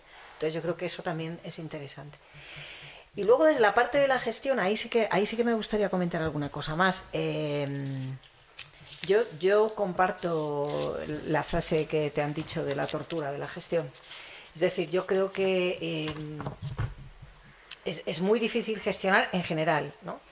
pero desde las izquierdas también, desde todo, pero en las izquierdas que sería lo que nos lo que nos importa. Y creo que además en el caso de América Latina, no solo, pero en el caso de América Latina, eso con lo que te chocas, ¿no? Eso con lo que, eso que te marca el obstáculo, pues bueno, tiene también unas características específicas. Por ejemplo, si tú quieres transitar de democracia liberal a democracia social, redistribuyendo ya no la riqueza, ¿eh? los ingresos, es que ni siquiera la riqueza, porque eso lo hizo Brasil, pero Bolivia eran los ingresos.